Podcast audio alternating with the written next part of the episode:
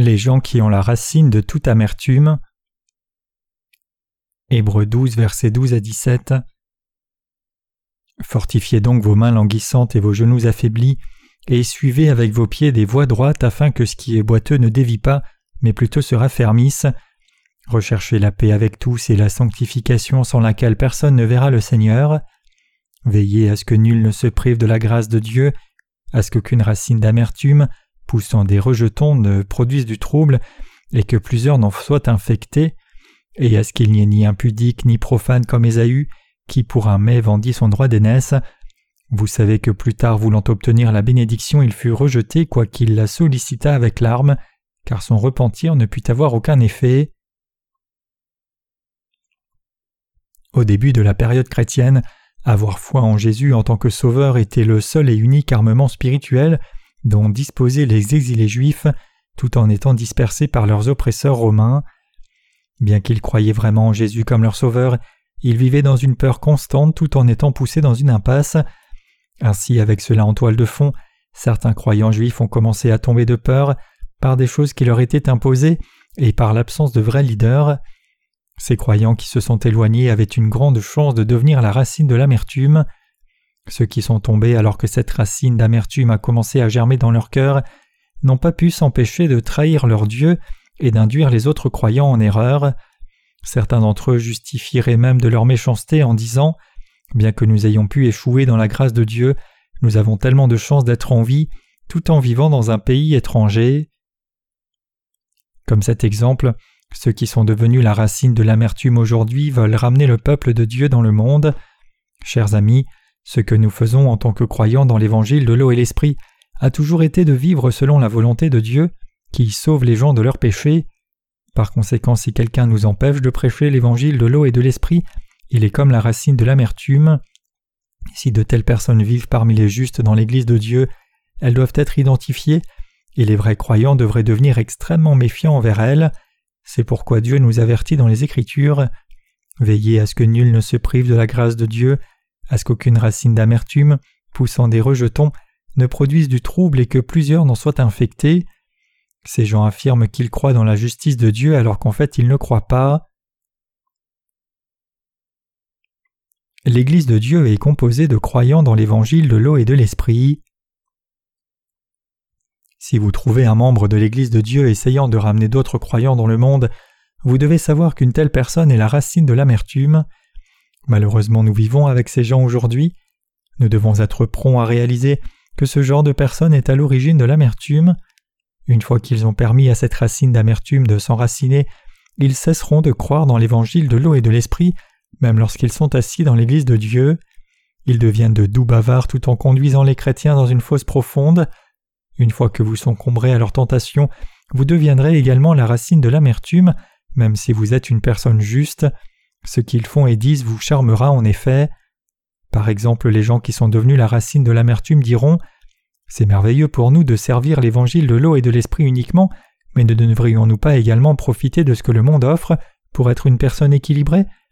Ils continuent d'essayer de vous tenter en disant N'est-il pas agréable de plaire aussi à notre chair alors même que nous servons la justice du Seigneur? Nous devons comprendre que Dieu nous bénit aussi bien physiquement que spirituellement lorsque nous recherchons d'abord la justice de Dieu. Si cette vérité devient trouble dans nos esprits, alors ce qu'ils disent peut commencer à nous sembler tentant. C'est pourquoi ceux qui sont devenus les vrais enfants de Dieu doivent faire attention à ce qu'ils entendent et doivent obéir à la volonté de Dieu. Nous devons donc rejeter catégoriquement cette tentation en ayant foi dans la justice de Dieu. Ceux qui ont une foi faible devraient se prémunir contre ce que disent les gens qui ont la racine de l'amertume. Dans l'Église de Dieu, nous avons beaucoup de célibataires qui sont vulnérables à la tentation. Les gens avec la racine de l'amertume les tenteront en disant Qui a dit que vous devriez cesser de servir l'Évangile? Qu'y a-t-il de mal à profiter de votre vie en servant l'Évangile? Ne sommes-nous pas censés être bénis dans notre corps lorsque nous servons l'Évangile de l'eau et de l'Esprit? S'ils disent de telles choses à ceux qui sont vulnérables avec peu de foi, ils peuvent être tentés de quitter leur vie de foi. Pour cette raison, ce qu'ils disent au juste est comme une racine amère. La volonté de Dieu pour nous est de suivre sa volonté pendant que nous prêchons l'évangile de l'eau et de l'esprit. Sa volonté pour nous est très claire.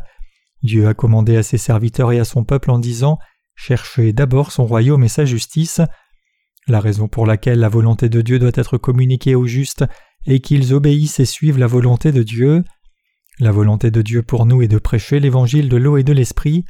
Nous devons d'abord servir ce vrai évangile avant de faire quoi que ce soit d'autre et espérer que Dieu nous bénira physiquement. Lorsque nous avons besoin de quelque chose pour notre corps, nous devons simplement prier et attendre patiemment. Ensuite nous pouvons expérimenter la main de Dieu répondant à nos besoins physiques. Si Dieu dit attendez, nous devons attendre patiemment par la foi. Mettre les choses charnelles avant les choses spirituelles est le début d'une mauvaise vie. Il est mauvais de dire à quelqu'un de répondre à ses besoins charnels avant de faire la volonté de Dieu lorsque nous essayons de faire les deux. Nos corps existent pour faire un travail spirituel. L'apôtre Paul nous a exhortés en disant Soit donc que vous mangiez, soit que vous buviez, soit que vous fassiez quelque autre chose, faites tout pour la gloire de Dieu. 1 Corinthiens 10, verset 31. Cette parole nous dit que les justes vivent pour la gloire de Dieu. Par conséquent, toute personne qui donne la priorité à sa chair au lieu de faire l'œuvre de Dieu commencera à faire croître la racine de l'amertume. Les désirs de ceux qui ressemblent à la racine de l'amertume amèneront les justes à tomber dans une tentation absurde. C'est pourquoi vous devez les reconnaître et ne pas les écouter. Les choses ne se passeront pas comme elles le disent. Le peuple de Dieu ne croit pas dans ce que disent les menteurs. Les menteurs n'affecteront pas ceux qui sont attachés à la justice de Dieu et qui sont déterminés à faire l'œuvre de Dieu d'abord et avant tout. Même si vous croyez dans la justice de Dieu en tant qu'ouvrier, Dieu vous punira si vous induisez son peuple en erreur. L'auteur du livre des Hébreux nous a mis en garde contre de telles personnes en disant Veillez à ce que nul ne se prive de la grâce de Dieu, à ce qu'aucune racine d'amertume, poussant des rejetons, ne produise du trouble et que plusieurs n'en soient infectés. Chers amis croyants, pensez-vous que ces gens peuvent être bénis par Dieu s'ils souhaitent emmener le peuple de Dieu qui veut suivre sa volonté sur le chemin de la destruction? Si nous les justes choisissons de prendre soin de nos besoins charnels en premier, serions-nous capables de mener une vie victorieuse? Si cela se produit, nous devons réaliser rapidement que nos vies ne sont pas droites aux yeux de Dieu et que nous devons nous en détourner immédiatement. Suivre les désirs charnels n'est rien d'autre qu'une perte de temps pour les justes. Le début d'une telle vie peut sembler s'épanouir, mais peu de temps après, on tombera dans le gouffre profond de l'échec et commencera à lutter. Lorsque les signes spirituels dans nos cœurs pointent dans la mauvaise direction, notre chair ainsi que notre âme descendra rapidement. La prochaine chose qui se produira, c'est la perdition du corps et de l'âme. Nous croyons l'évangile de l'eau et de l'esprit de tout notre cœur. Chers amis saints, croyons-nous ou ne croyons-nous pas l'évangile de l'eau et de l'esprit? Puisque nous croyons l'évangile de l'eau et l'esprit, nous voulons que cet évangile soit répandu dans le monde entier et nous soutenons volontiers la mission. Mais il y en a beaucoup qui ne sont pas satisfaits de l'évangile de l'eau et l'esprit ou de sa propagation dans le monde entier. Le sentiment de colère et de malaise du succès dans la propagation de l'évangile de l'eau et de l'esprit indique que les gens s'opposent en fait à la volonté de Dieu. Si nous nous opposons à Dieu au point que nous nous sentons jaloux de sa volonté, nous sommes devenus l'ennemi de Dieu. Le résultat de cela est une destruction maudite. Bien que nous puissions nous sentir jaloux les uns des autres, nous ne devrions jamais nous sentir jaloux de la propagation de l'évangile de la justice de Dieu. Au lieu de cela, nous devons être reconnaissants envers Dieu et le louer pour la propagation de sa justice. Pourquoi cela est-il ainsi? Puisque l'Esprit de Dieu habite dans nos cœurs, les justes se réjouissent du succès et des gains de l'œuvre de Dieu. La Bible dit que le Saint-Esprit demeure dans le cœur des justes. Il est écrit Dieu nous les a révélés par l'Esprit, car l'Esprit sonde tout, même les profondeurs de Dieu. 1 Corinthiens 2, verset 10. Bien que nous soyons insuffisants, néanmoins l'Esprit de Dieu agit à travers nous. Le Saint-Esprit nous fait rendre grâce à Dieu. Le livre des Hébreux a été écrit spécifiquement pour les Juifs qui croyaient en Jésus. Ce livre nous parle également à nous qui travaillons dans l'Église de Dieu qui est le corps de Dieu. Nous devons donc obéir à la volonté de Dieu et croire dans l'évangile de l'eau et de l'esprit. Nous devons nous prémunir contre les gens qui sont à l'origine de l'amertume et qui souillent les autres dans l'Église. Pour cette raison, nous devons d'abord nous examiner, puis tout le monde dans l'Église de Dieu, pour voir s'ils croient tous dans l'évangile de l'eau et l'esprit et suivent la volonté de Dieu. Même si vous croyez dans l'évangile de l'eau et de l'esprit, vous devriez regarder attentivement vos fruits pour voir si vous portez de mauvais fruits. Vous devriez vous examiner pour voir si le fruit de la justice est en train de grandir. Ensuite vous devez vous demander si Dieu est satisfait de ce que vous faites en ce moment. Vous devriez vous examiner pour voir si vous plaisez vraiment à Dieu avec votre travail, sinon il y a un problème avec votre foi. Cela signifie que le maître de votre âme n'est pas Dieu mais le diable. Voulez-vous vivre comme esclave du diable? Le Seigneur nous dit C'est donc à leurs fruits que vous les reconnaîtrez. Matthieu 7, verset 20.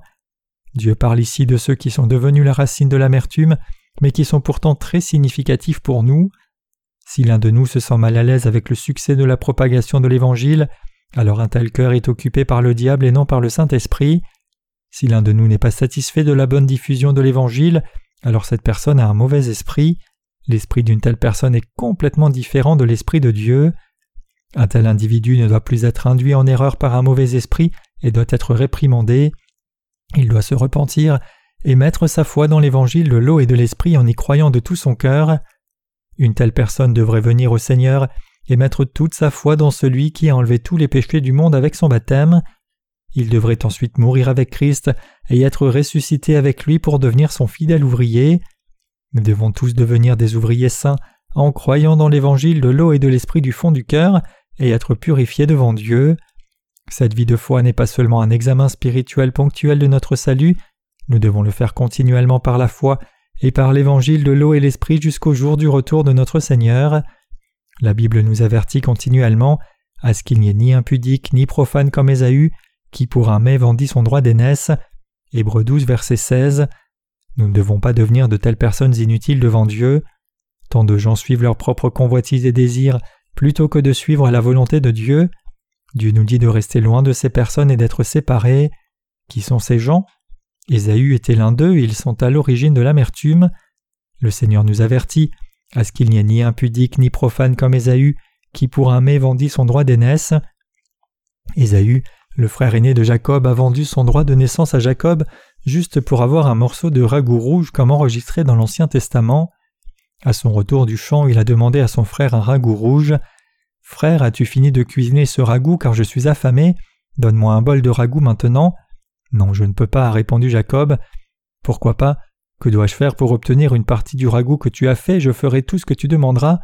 Puis Jacob a dit Vends-moi ton droit d'aînesse, puisque tu es le fils aîné, vends-moi ton droit d'aînesse. Ésaü a dit Ok, prends-le. Il s'est dit Je suis doué pour la chasse, à quoi bon le droit d'aînesse pour moi? De toute façon Tu peux l'avoir maintenant, alors donne-moi rapidement un bol de ce ragoût rouge. D'un point de vue humain, ce qu'Ésaü a fait est compréhensible, mais des points de vue spirituels, ses pensées et ses actes étaient complètement stupides. Il a vendu le droit en tant que premier-né à être béni, juste pour un simple bol de ragoût rouge. Des gens comme Ésaü n'ont qu'un seul objectif dans la vie, et c'est de poursuivre la richesse du monde comme leur objectif. Alors qu'en est-il des croyants de l'évangile de l'eau et de l'esprit? Suivront-ils aussi la richesse du monde une fois qu'ils sont nés de nouveau, en croyant dans l'évangile de l'eau et de l'esprit? Comme je l'ai mentionné précédemment, les chrétiens nés de nouveau ont les mêmes désirs charnels que ceux qui ne sont pas nés de nouveau. Cependant, les personnes nées de nouveau ne recherchent pas seulement la richesse, mais ceux qui ne sont pas nés de nouveau recherchent une richesse matérielle justifiant leurs désirs égoïstes. C'est pourquoi Dieu nous a avertis de nous regarder attentivement, de peur que l'un de nous ne devienne profane. Hébreux 12, verset 17 dit Vous savez que plus tard, voulant obtenir la bénédiction, il fut rejeté, quoiqu'il la sollicita avec larmes, car son repentir ne put avoir aucun effet. Ceux qui recherchent la richesse matérielle n'auront pas de place pour le repentir même s'ils le recherchent. Ces personnes ne peuvent pas retourner à Dieu une fois qu'elles ont quitté Dieu pour la richesse du monde. S'ils deviennent riches en poursuivant les richesses du monde, peuvent-ils devenir spirituellement riches? La promesse du Seigneur dit ceci Cherchez premièrement le royaume et la justice de Dieu, et toutes ces choses vous seront données par-dessus. Matthieu 6, verset 33. Chers amis croyants, c'est ce que Dieu dit. Lorsque nous nous unissons pour suivre et servir le Seigneur, pour l'expansion du royaume de Dieu, le Seigneur nous ajoutera toutes ces choses. Dans la Bible, il y avait un roi David et un roi Salomon. Salomon a trahi la volonté de Dieu et a cherché la renommée et la richesse du monde. Avait-il une bonne vie? Son père, le roi David, a obéi à la volonté de Dieu combattant les ennemis de Dieu, vivant pour la gloire de Dieu, tandis que le roi Salomon adorait les idoles pour gagner l'approbation des gens. Qui a été béni par Dieu à la fin Dieu a béni David. Le roi David a vécu pour la gloire de Dieu tandis que le roi Salomon son fils a vécu pour ses propres désirs. Qu'est-il arrivé à Salomon? Son royaume a disparu avec son peuple. Il a conduit son peuple à adorer des idoles et donc ils ont été maudits par Dieu. Le roi David, d'autre part, est devenu un roi puissant à côté des pays voisins et il a conduit son peuple à être béni de Dieu. Nous les croyants dans l'évangile de l'eau et de l'esprit recherchons également la gloire de Dieu. Ceux qui croient dans l'évangile de l'eau et de l'esprit mettent la priorité dans l'œuvre de Dieu avant tout. Les justes devraient faire l'œuvre de Dieu, même si leurs œuvres sont faibles. Nous devrions mener une telle vie. Le Saint-Esprit qui est dans nos cœurs veut que nous vivions de cette façon. Le Saint-Esprit nous conduit, nous qui croyons dans l'évangile de l'eau et de l'esprit. Il n'est pas content de nous quand nous cherchons simplement des choses charnelles. Ceux qui n'ont pas le Saint-Esprit dans leur cœur prennent plaisir à poursuivre la richesse du monde. Ils vivent pour la richesse matérielle et cela devient leur Dieu. En d'autres termes, l'argent devient leur Dieu. Pour cette raison, notre Dieu nous a avertis de bien regarder de peur qu'une racine d'amertume ne s'enracine dans notre groupe. Même parmi les croyants de l'évangile de l'eau et de l'esprit, cette racine d'amertume peut surgir. Même lorsqu'ils prétendent croire dans l'évangile de l'eau et de l'esprit, ils peuvent devenir la racine de l'amertume. Les disciples de Jésus ont suivi la volonté du Christ. Après que Jésus soit monté au ciel, ses disciples sont allés partout et ont prêché l'évangile de l'eau et de l'esprit. L'apôtre Paul a également prêché l'évangile de l'eau et de l'esprit de son vivant.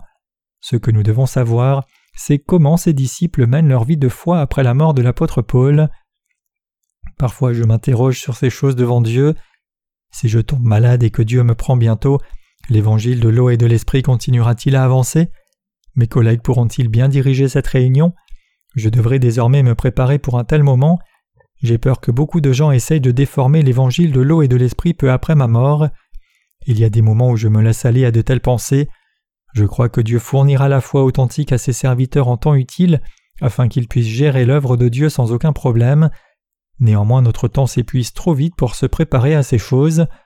Nous voulons tous prêcher l'évangile de l'eau et de l'esprit au monde entier dès que possible. Je veux partager l'évangile rapidement et recevoir les bénédictions de Dieu.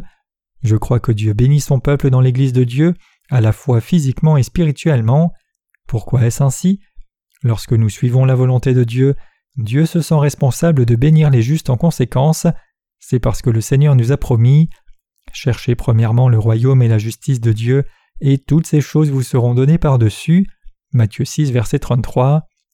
Lorsque le Seigneur promet quelque chose, il tient sa promesse à coup sûr. Lorsque nous vivons pour prêcher l'évangile de Dieu, il ajoutera tout le reste à nos vies. Nous pouvons donc confesser avec audace Je te donne ma vie. Dieu, je ne sais pas à quoi ressemblera ma vie même si j'ai reçu la rémission du péché en croyant dans l'évangile de l'eau et de l'esprit. Une chose que je sais, c'est que tu béniras ma vie. Je veux donc suivre ta volonté. Je suis décidé à vivre selon ta volonté. Seigneur, tu peux prendre soin de moi. Quoi qu'il arrive, tu devrais prendre soin de moi. Je sais par ta parole que tu feras prospérer ma vie. Si je ne vis pas selon ta volonté, j'aurai honte et toi aussi. Beaucoup de gens dans le monde savent que je crois en Dieu, je crois que Dieu bénit ses ouvriers dans l'Église de Dieu de la même manière. Si nous faisons d'abord l'œuvre de Dieu, le reste sera bien pris en charge par Dieu. Chers amis croyants, notre première préoccupation devrait être celle de rechercher la justice de Dieu et non la richesse matérielle. Si nos esprits et nos cœurs sont fixés ainsi par la foi, alors Dieu répondra à tous nos autres besoins de la vie. Je continuerai donc à travailler pour Dieu quoi qu'il arrive. Nous continuerons à prêcher l'évangile de l'eau et de l'esprit au monde de cette manière. Dieu cependant nous a dit de faire attention à ceux qui cultivent la racine de l'amertume et souillent ainsi les autres dans l'Église de Dieu. Nos cœurs se souillent lorsque nous recherchons la richesse du monde plutôt que Dieu. Une fois que notre cœur est sale, il nous est difficile de revenir à Dieu. Lorsque vous vous sentez déprimé à cause de la faiblesse de vos œuvres, vous pouvez revenir à Dieu en ruminant l'évangile de l'eau et de l'esprit mais lorsque le cœur lui-même est souillé, il est beaucoup plus difficile de revenir à Dieu. Nous devons regarder attentivement afin que personne ne devienne la racine de l'amertume. Dans l'Église de Dieu, nous devons faire attention à eux, prier pour ces personnes qui ont laissé pousser des racines amères, et rester vigilants pour ne pas être conduits par elles sur le mauvais chemin. J'espère que vous suivrez ce conseil par la foi, comme si Dieu vous le disait à travers l'Église de Dieu. Je crois que l'évangile de l'eau et de l'esprit couvrira bientôt le monde entier par notre foi en Dieu. Je crois aussi que vous et moi recevrons autant de bénédictions qu'Abraham et Isaac. après que l'évangile de l'eau et de l'esprit se soit répandu dans le monde entier, nous serons prospères. Tu te souviens d'Abraham? Il vivait plus prospère dans son corps et dans son esprit quand il avait la foi que quand il n'en avait pas. Regardez la vie des gens qui vivaient par la foi dans la Bible. Les gens de foi dans la Bible vivaient tous sous ces grandes bénédictions de Dieu. S'il en était ainsi, alors pourquoi Pierre et Paul ont-ils tant reçu de persécutions? Ils étaient des prédicateurs de l'Évangile. Les prédicateurs voyagent à travers le monde. Nous vivons nos vies de pasteurs. Les pasteurs restent au même endroit, s'occupent des moutons et les soutiennent, afin qu'ils puissent prêcher l'évangile de l'eau et de l'esprit en tant qu'évangélistes. Si nous ne sommes pas prospères, nous ne pouvons pas faire l'œuvre de Dieu. Lorsque nous menons une vie prospère, nous pouvons atteindre plus de gens. Si nous trouvons des gens comme des racines amères dans l'Église de Dieu, je veux qu'ils changent. Pourquoi? C'est parce qu'ils peuvent détruire ceux dont la foi est faible. Pour cette raison, je prie Dieu pour eux. Puisque le Saint-Esprit recherche, conduit et bénit nos pensées et nos esprits, il n'y a pas lieu de s'inquiéter. Ce n'est pas vous et moi qui suivons le Seigneur, c'est le Saint-Esprit qui nous aide à suivre le Seigneur. J'espère et prie que Dieu nous protège, nous bénisse et guérisse toute racine d'amertume. Je prie également qu'aucun de nous ne soit détruit dans l'esprit en tombant dans la tentation de personnes devenues des racines amères. Dieu veut vraiment protéger tout le monde dans son Église. Je prie pour que Dieu nous garde sous sa protection et répande ses bénédictions sur nous tous.